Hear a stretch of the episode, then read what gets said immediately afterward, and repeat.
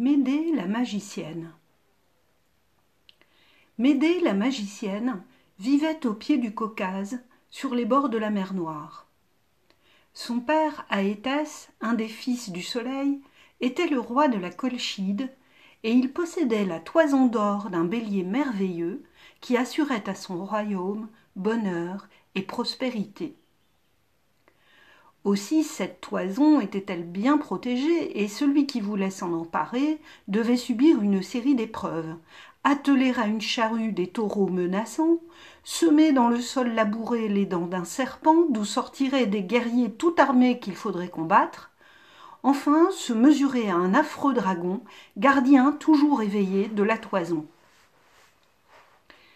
Et voici que Jason, un jeune grec venu de la lointaine Thessalie, abordait en Colchide afin de prendre la toison.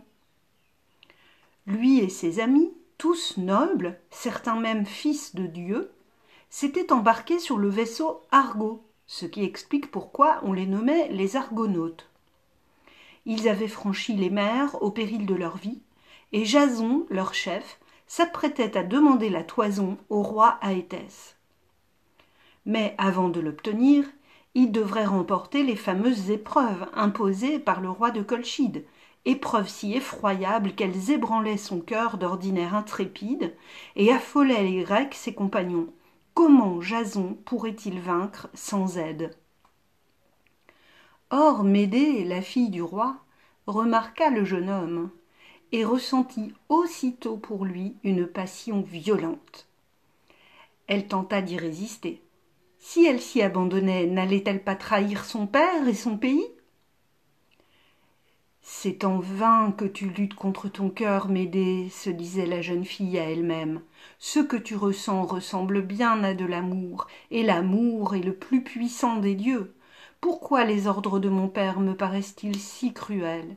Pourquoi ai-je tellement peur que cet homme meure, lui que je vois pour la première fois? Ah. Je voudrais être plus raisonnable. Moi qui suis fille de roi, je rêve d'épouser cet étranger et d'aller vivre en Grèce dans un monde différent du mien. La vie et la mort de Jason sont dans les mains des dieux. Oh Dieu, faites qu'il vive. Il est innocent, il est noble, il est vaillant. Qui ne serait ému par sa jeunesse, par sa beauté? Si je ne lui viens pas en aide, il sera livré aux taureaux, aux guerriers, aux dragons. Oh, que les dieux l'assistent.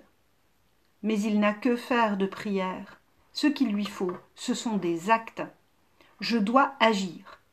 Allons m'aider, à l'ouvrage. Dépêche-toi. C'est à moi que tu devras tout, Jason. C'est moi que tu épouseras à la lueur des torches nuptiales. C'est moi que les mères des Argonautes, tes compagnons, viendront remercier. Pour toi, je trahirai mon père, J'abandonnerai mon pays et ma famille, je me livrerai sur la mer à l'humeur capricieuse des vents. Qu'importe si la navigation est dangereuse, s'il faut affronter sur les flots des récifs hauts comme des montagnes et des monstres, je ne craindrai rien tant que tu me tiendras serré dans tes bras et tu m'emporteras loin sur les routes de la mer. Tu m'emporteras, toi, Jason, le grec, l'étranger, mon époux, c'est moi qui parle de mariage. N'est-ce pas plutôt un prétexte dont je me sers pour masquer ma trahison? Comme la passion m'entraîne loin de mon devoir. Médée, Médée, que vas-tu faire? Devant la jeune fille indécise, déchirée, s'élevaient comme des divinités puissantes l'honneur, le respect de soi, le sens de la famille, et l'amour vaincu s'éloignait. Pour oublier Jason, Médée se dirigea vers la forêt, au fond de laquelle se cachait l'autel d'Hécate, l'antique déesse au triple visage, symbole de la lune changeante, protectrice des magiciennes. La jeune fille marchait dans l'ombre épaisse des arbres, et déjà, se sentant plus forte, elle se félicitait d'avoir chassé la passion qui la brûlait, lorsque soudain, Jason se dressa devant elle. Médée rougit. Tout son visage s'enflamma. Elle s'imaginait voir en lui non un mortel, mais un dieu. Il saisit sa main droite et d'une voix douce, sur un ton implorant, supplia la jeune fille de l'aider et lui promit de l'épouser.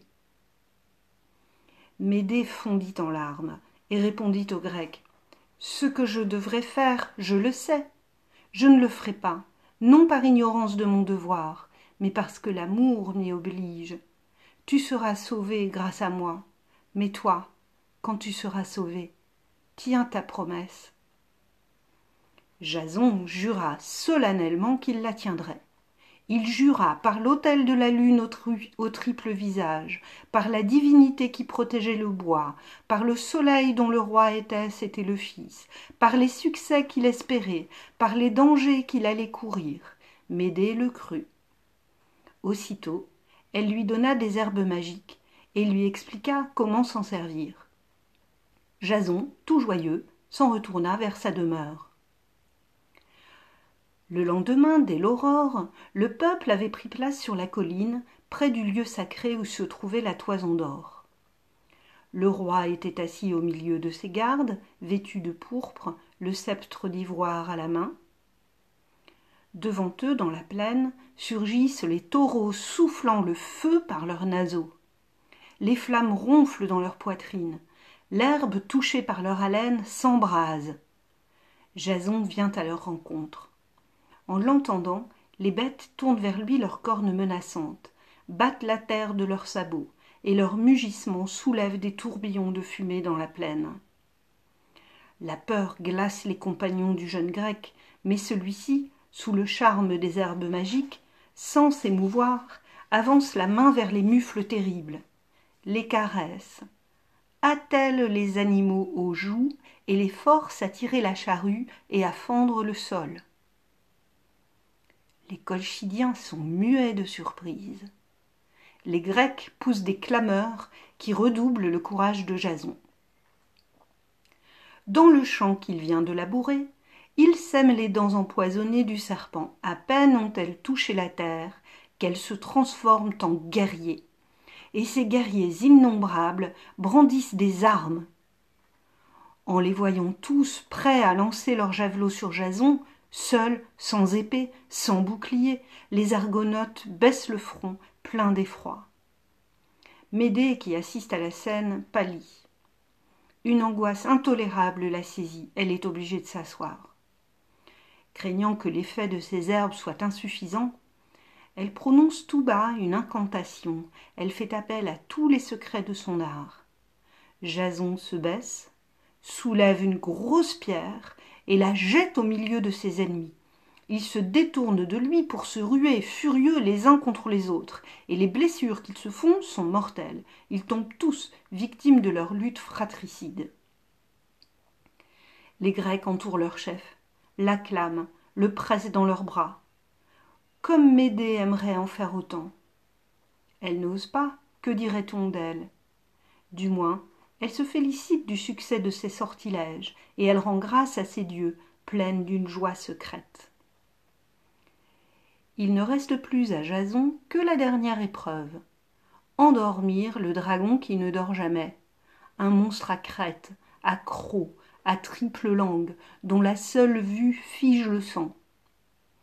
Le jeune grec l'asperge du suc d'une certaine plante et prononce trois fois la formule qui procure un sommeil paisible le dragon, pour la première fois de sa vie, ferme les yeux.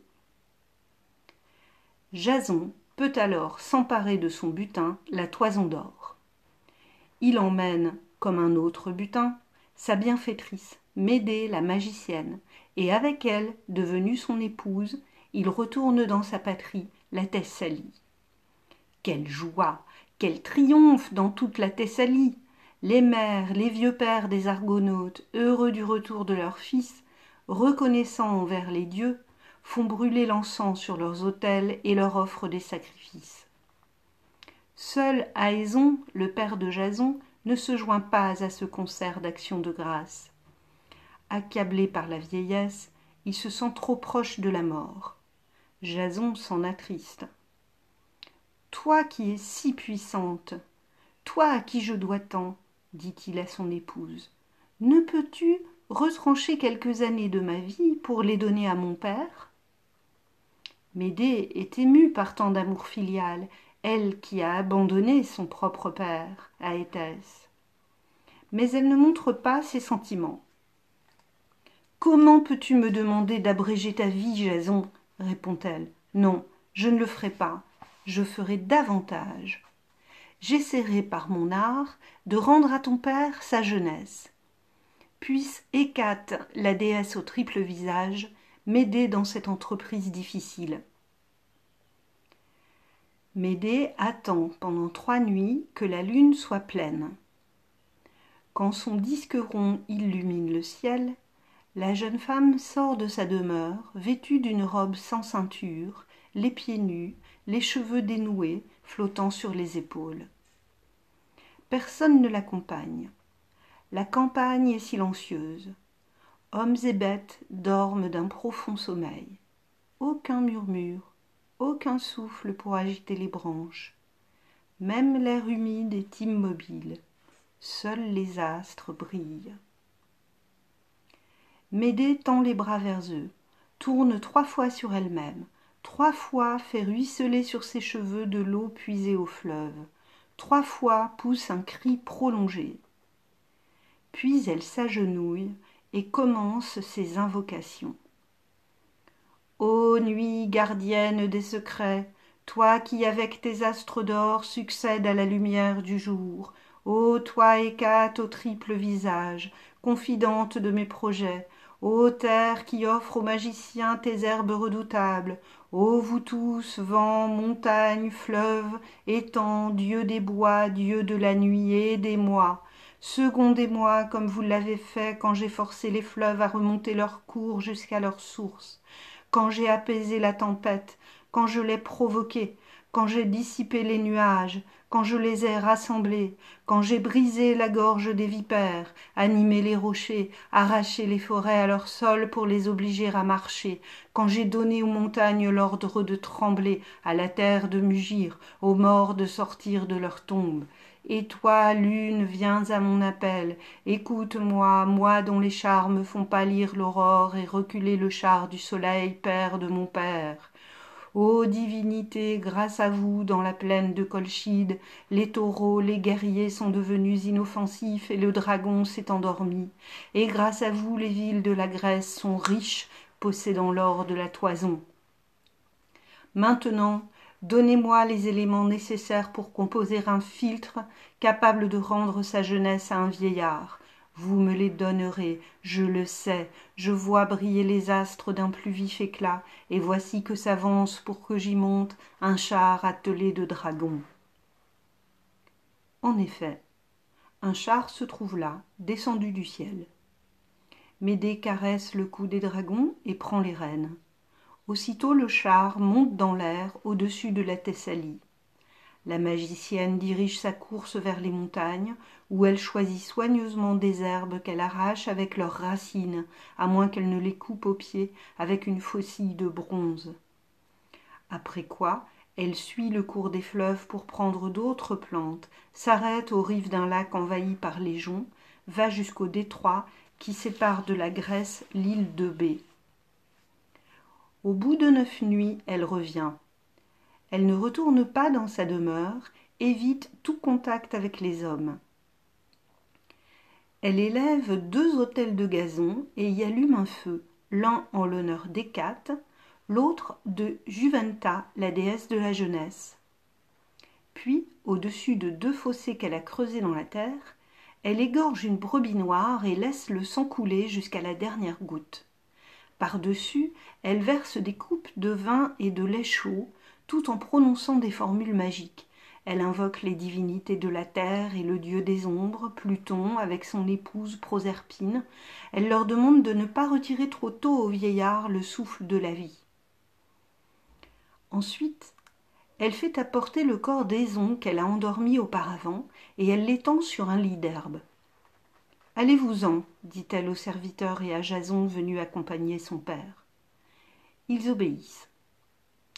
Médée est seule avec le vieillard, semblable à un cadavre. Elle tourne autour des autels, prend deux torches faites de branchages, les plonge dans le sang noir des fosses et les allume. Elle purifie le corps des ans, trois fois par le feu, trois fois par l'eau, trois fois par le soufre. Pendant ce temps, dans un chaudron de bronze, au-dessus de la flamme, bouillonne le filtre qu'elle a préparé. Une écume blanche le recouvre. Des racines, des graines, des fleurs, le suc de plantes au goût âcre le compose. Médée ajoute des pierres ramassées en Asie, du sable lavé par l'océan, de la rosée recueillie dans les prés, une nuit de pleine lune, les ailes de vampire d'une strige, les entrailles d'un loup-garou, les écailles d'un serpent venimeux, le foie d'un cerf réputé pour sa longévité, la tête d'une corneille qui a vécu neuf siècles. Ainsi, végétaux, minéraux et animaux ensemble cuisent-ils à petit feu dans le chaudron. Au bout d'un long moment, Médée prend une branche d'olivier desséchée pour remuer le liquide et mélanger le fond à la surface. Voici que la branche morte se met à reverdir, se couvre de feuilles, et bientôt d'olives mûres, tandis que, au contact des gouttes qui tombent du chaudron sur le sol, l'herbe s'émaille de fleurs et prend la couleur du printemps. Dès que Médée a constaté ce phénomène, elle saisit une épée ouvre la gorge du vieillard, le vide de son sang et remplace celui-ci par le filtre brûlant. À peine le liquide a-t-il commencé à couler dans ses veines qu'Aison se dresse, rajeunit. Sa barbe, ses cheveux sont redevenus noirs, sa maigreur, sa pâleur ont disparu, une chair ferme a remplacé sa peau ses membres ont retrouvé leur force. Il s'émerveille il se retrouve tel qu'il était quarante ans plus tôt. Et ce bienfait, il le doit à Médée, la magicienne.